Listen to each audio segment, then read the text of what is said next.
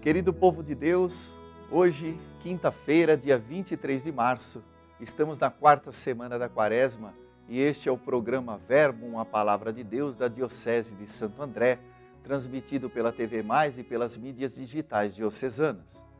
Eu sou o diácono Marcelo da paróquia São Pedro e São Paulo, da região pastoral São Bernardo do Campo Centro. E com muita alegria e fé, vamos hoje refletir sobre o Evangelho de João, no capítulo 5, dos versículos 31 a 47. Naquele tempo, disse Jesus aos judeus: Se eu der testemunho de mim mesmo, meu testemunho não vale. Mas há um outro que dá testemunho de mim, e eu sei que o testemunho que ele dá de mim é verdadeiro. Vós mandastes mensageiros a João, e ele deu testemunho da verdade. Eu, porém, não dependo do testemunho de um ser humano, mas falo assim para a vossa salvação. João era uma lâmpada que estava acesa e a brilhar, e vós, com prazer, vos alegrastes por um tempo com a sua luz. Mas eu tenho um testemunho maior que o de João, as obras que o Pai me concedeu realizar. As obras que eu faço dão testemunho de mim mostrando que o Pai me enviou.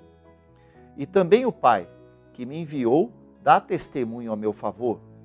Vós nunca ouvistes a sua voz, nem vistes a sua face, e a sua palavra não encontrou morada em vós, pois não acreditais naquele que ele enviou. Vós examinais as Escrituras, pensando que nelas possuís a vida eterna. No entanto, as Escrituras dão testemunho de mim mas não quereis vir a mim para ter a vida eterna. Eu não recebo a glória que vem dos homens, mas eu sei que não tendes em vós o amor de Deus. Eu vim em nome do meu Pai, e vós não me recebeis. Mas se um outro viesse em seu próprio nome, a este vós receberíeis. Como podereis acreditar, vós que recebeis a glória uns dos outros e não buscais a glória que vem do único Deus? Não penseis que eu vos acusarei diante do meu Pai. Há alguém que vos acusa, Moisés, no qual colocais a vossa esperança. Se acreditasseis em Moisés, também acreditarias em mim, pois foi a respeito de mim que ele escreveu. Mas se não acreditais nos seus escritos, como acreditareis então nas minhas palavras? Palavra da salvação Glória a vós, Senhor. Irmãs e irmãos, o Evangelho de hoje nos mostra a intolerância daqueles que não aceitavam o messianismo de Jesus. Ao que parece, eles estavam preparando um grande julgamento para colocar Jesus em contradição e assim condená-lo. Mandavam mensageiros para colher o testemunho de João a respeito de Jesus, consultava as Escrituras a fim de provar que Jesus blasfemava contra a lei mosaica. Mas a verdade é que o grupo dos fariseus e dos mestres da lei não aceitavam a proposta de Jesus, porque Jesus não era o Messias que eles esperavam. Essa intolerância causava neles uma decepção muito grande em relação à expectativa que eles tinham a respeito do Messias, o ungido de Deus.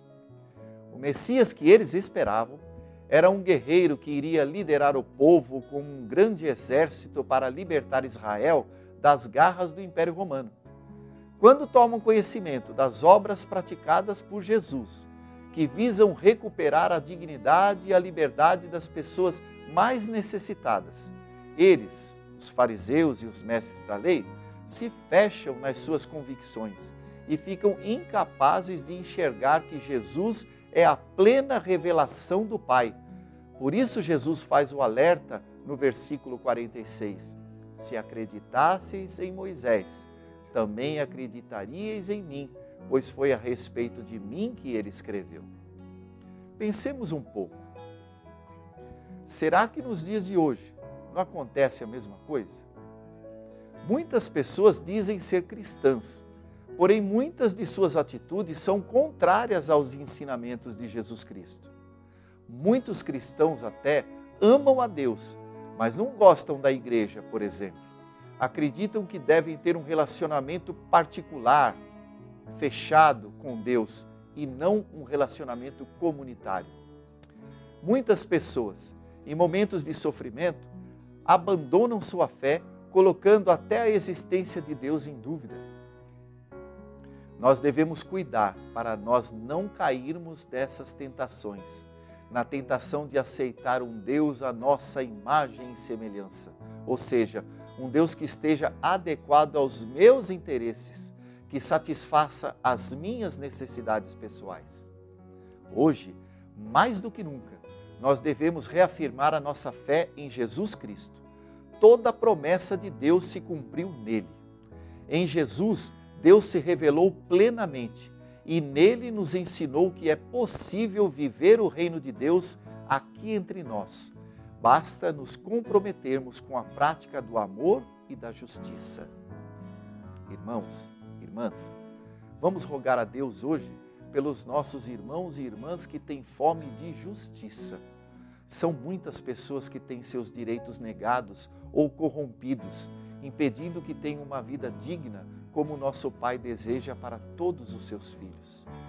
Peçamos ao Senhor que cada um de nós tenhamos o compromisso de sermos executores da justiça e do amor de Deus em todos os nossos grupos de relacionamento.